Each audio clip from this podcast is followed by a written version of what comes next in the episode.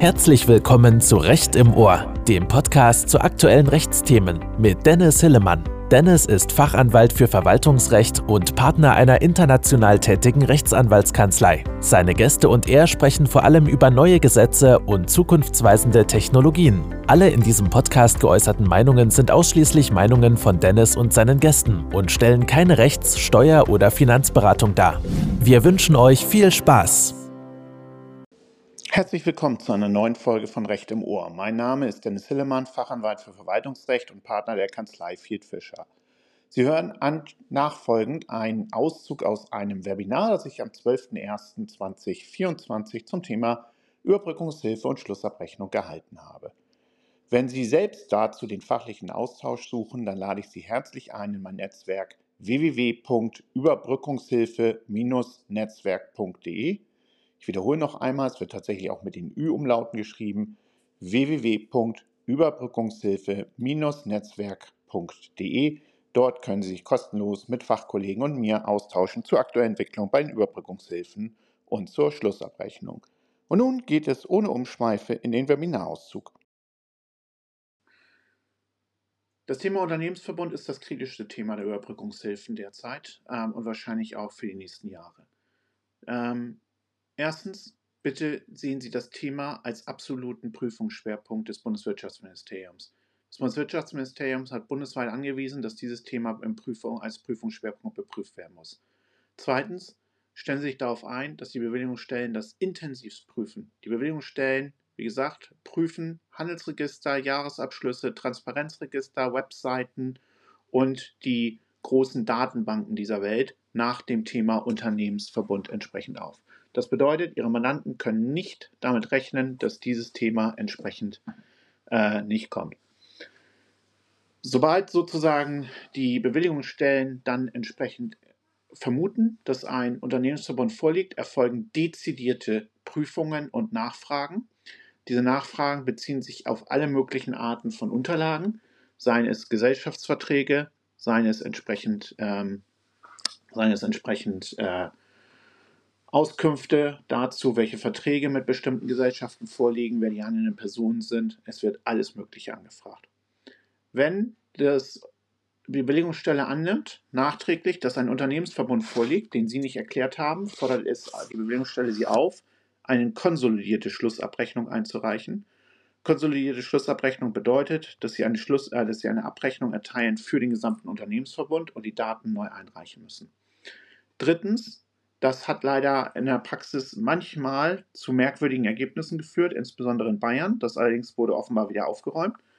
Nämlich dahingehend, dass die Bewilligungsstellen sogar in Bayern gesagt haben, wenn sie bislang keinen Unternehmensverbund erklärt haben, ähm, dann waren ihre Anträge auch falsch. Mit der Folge, dass eine gesamte Rückforderung passiert. Solche Fälle vertreten wir hier derzeit gerichtlich. Diese Praxis allerdings hat das Bundeswirtschaftsministerium nach unserer Kenntnis wieder abgeräumt und hat die Bewilligungsstellen aufgefordert, in solchen Fällen nicht gleich eine Rückforderung zu machen, sondern sie als Steuerberater zu einer konsolidierten Rechnung aufzufordern und daraus entsprechend dann eine ähm, neue Schlussabrechnung entsprechend einzureichen. In NRW ist es leider auch Praxis derzeit gewesen. Ich weiß es nicht, ob es aufrechterhalten wird, aber wir haben das im letzten Jahr mehrfach erlebt dass die Bewilligungsstellen Strafanzeigen gegen Unternehmen und Steuerberater gestellt haben, wenn sie der Meinung sind, die haben einen Unternehmensverbund falsch erklärt. Ich hoffe, dass diese Praxis aufhört, ähm, aber es ist ein Risiko, was es dort da ist. Warum ist das so? Warum ist das so ein wichtiges Thema? Sie alle kennen den Grundsatz. Ein Unternehmensverbund muss gemeinsam einen Antrag auf Überbrückungshilfe stellen. Ein Unternehmen des Unternehmensverbundes muss dabei vorausgehen. Es gilt der Grundsatz einer für alle. Und es darf auch nur ein gemeinsamer Antrag gestellt werden. Das gleiche gilt dann spiegelbildlich für die Schlussabrechnung. Der Unternehmensverbund muss insgesamt die Schlussabrechnung einreichen entsprechend. Und ein prüfender Dritter muss für den gesamten Unternehmensverbund die Schlussabrechnungspakete entsprechend einreichen. Was ist ein Unternehmensverbund? Die Definition richtet sich nach dem EU-Beihilferecht. Es gibt zunächst einen einfachen Fall, dass alle Unternehmen einen konsolidierten Jahresabschluss einreichen müssen. Diese Thematik kennen Sie. Das ist auch natürlich für Sie dann keine große Überraschung.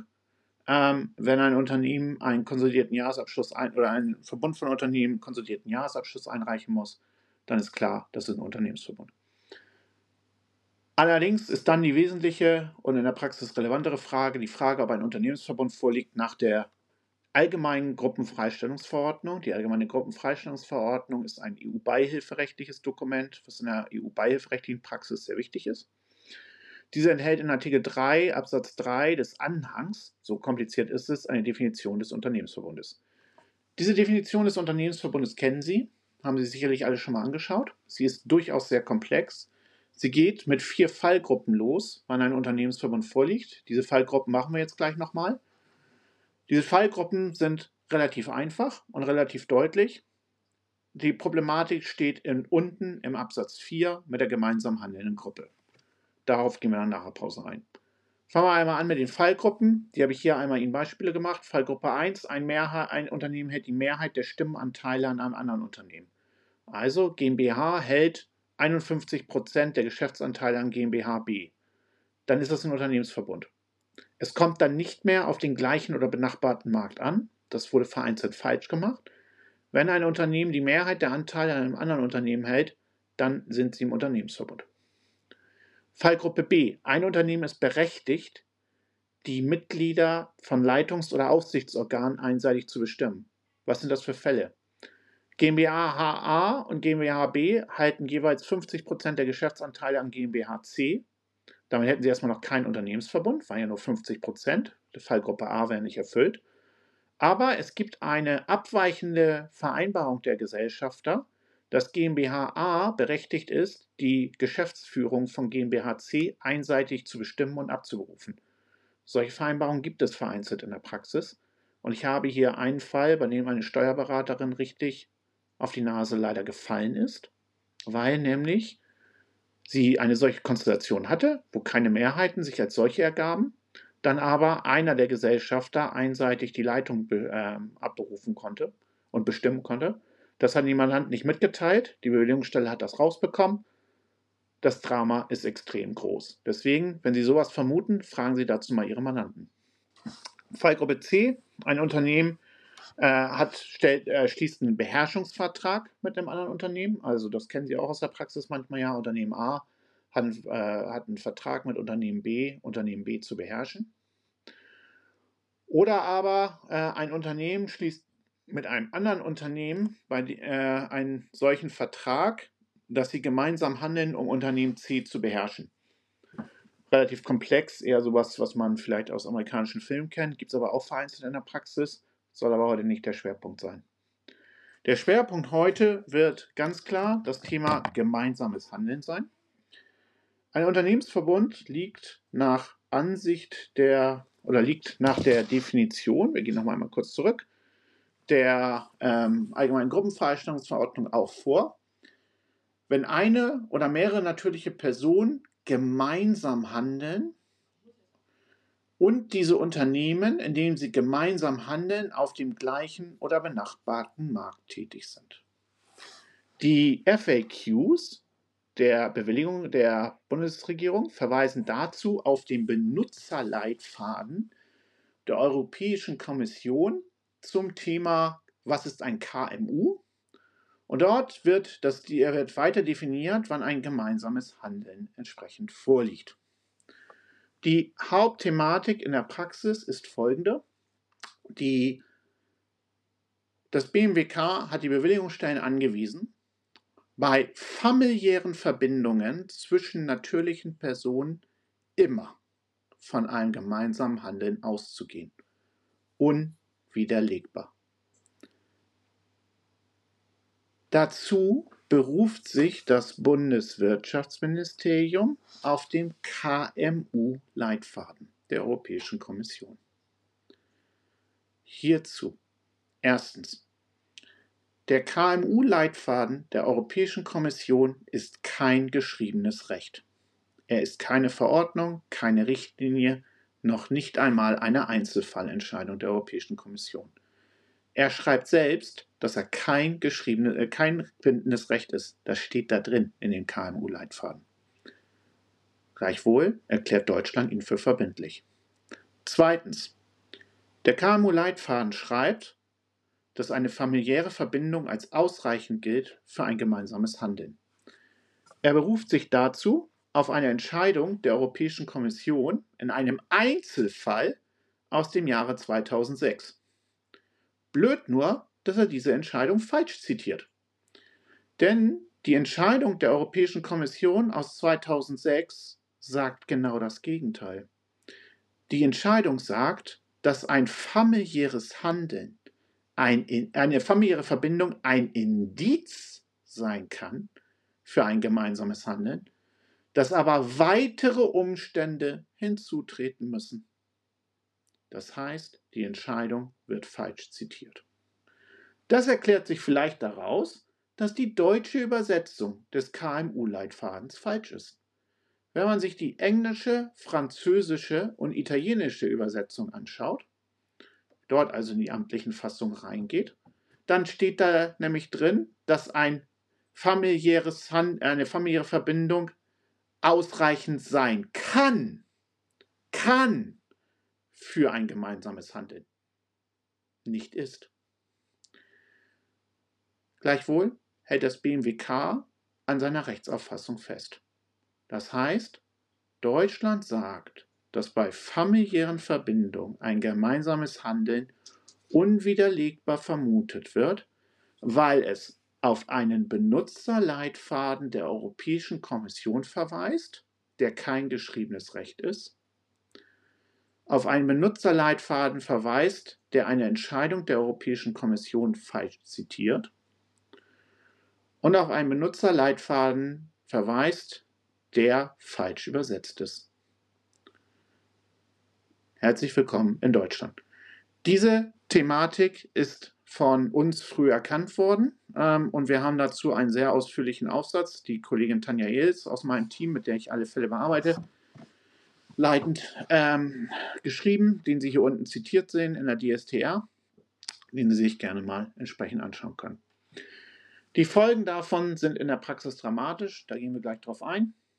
Familien werden zusammengeschmissen, das führt zu dramatisch vielen Unternehmensverbünden, das führt zu erheblichen Rückforderungen, die ich Ihnen gleich an Beispielen zeige. Wozu führt diese Praxis dazu? Die Praxis führt dazu eben, dass bei Familienverbindungen immer ein Unternehmensverbund äh, angenommen wird. Wenn wir einen Unternehmensverbund haben, werden also Fixkosten, die innerhalb des Unternehmensverbundes gezahlt werden, nicht mehr anerkannt und nicht mehr gefördert. Dies betrifft insbesondere bei Familien Mietzahlungen. Machen wir da, äh, es gibt einen bundesweiten Trend, dass das sehr extrem angenommen wird.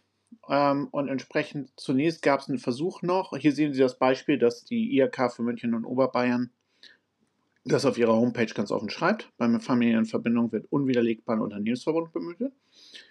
Es gab dann zunächst noch Versuche, dagegen zu steuern, auch von der Bundessteuerberaterkammer und von verschiedenen anderen Steuerberaterkammern. Wobei es dann zunächst hieß, okay, ähm, wir würden das äh, entsprechend im Einzelfall prüfen. Das findet aber nicht statt, aus meiner Sicht.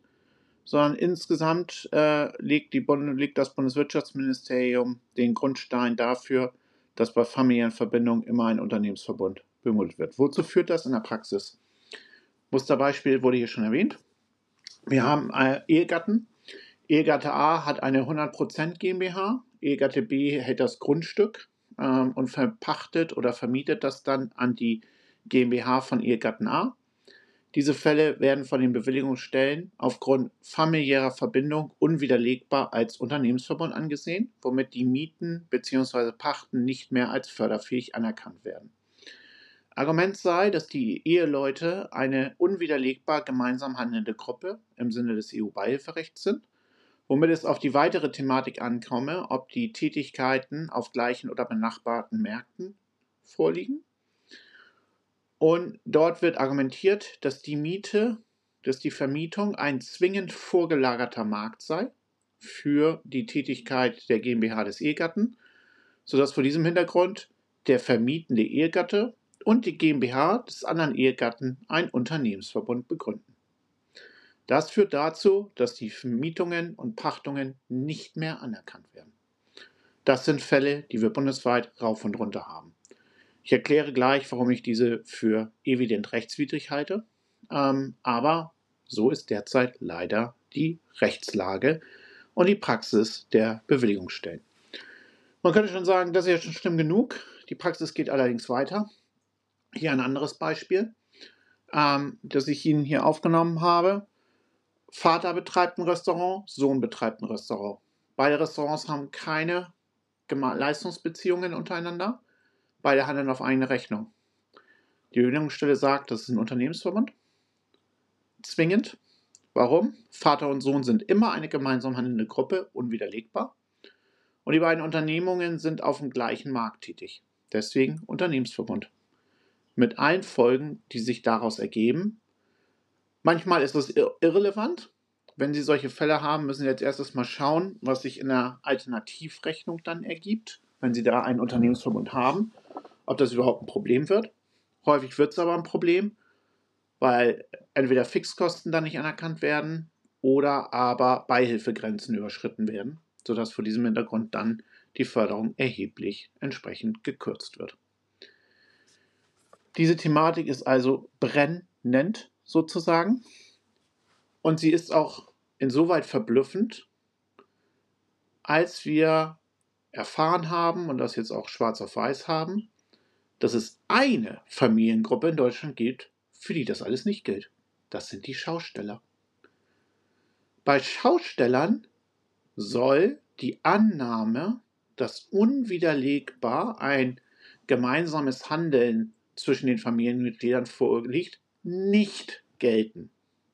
Ausnahme, die Schauspieler sind mit, äh, Schausteller sind miteinander verheiratet. Also wenn die Schausteller miteinander verheiratet sind, dann gilt auch wieder die Annahme. Aber nur, wenn die nur miteinander verwandt sind, dann gilt das wiederum nicht. Wir haben hier Ihnen die Anweisung des Bundeswirtschaftsministeriums mit aufgenommen. Das ist die Originalanweisung. Äh, das Bundeswirtschaftsministerium sagt, ja, wenn wir es da machen bei Schaustellern, führt das, zu äh, führt das zu unbilligen Ergebnissen, weil da sind relativ viele miteinander verwandt. Äh, okay. Und deswegen gibt es die Anweisung an die Bewilligungsstellen, bei Schaustellern gilt das nicht. Ja, meine Damen und Herren, ich freue mich für die Schausteller, dass das so ist. Ähm, für die. Aber damit ist aus meiner Sicht eine evidente Rechtswidrigkeit gegeben. Warum? Wir erinnern uns, das Bundeswirtschaftsministerium sagt, ja, also gemeinsam handelnde Gruppe ist ja äh, bei Familien auf jeden Fall gegeben. Warum? Das steht ja hier in der, äh, steht ja hier in der Definition drin, gemeinsam handelnde Gruppe. Und dann sagt ja der Benutzerleitfaden der EU-Kommission, bei Familien ist das ja immer gegeben. Äh, okay. Und warum werden jetzt Schausteller ausgenommen? Weil also wenn das EU-beihilferechtlich so sei, aus Sicht des Bundeswirtschaftsministeriums, warum äh, dann Schausteller nicht? Schausteller haben keine Privilegierung im EU-Beihilferecht.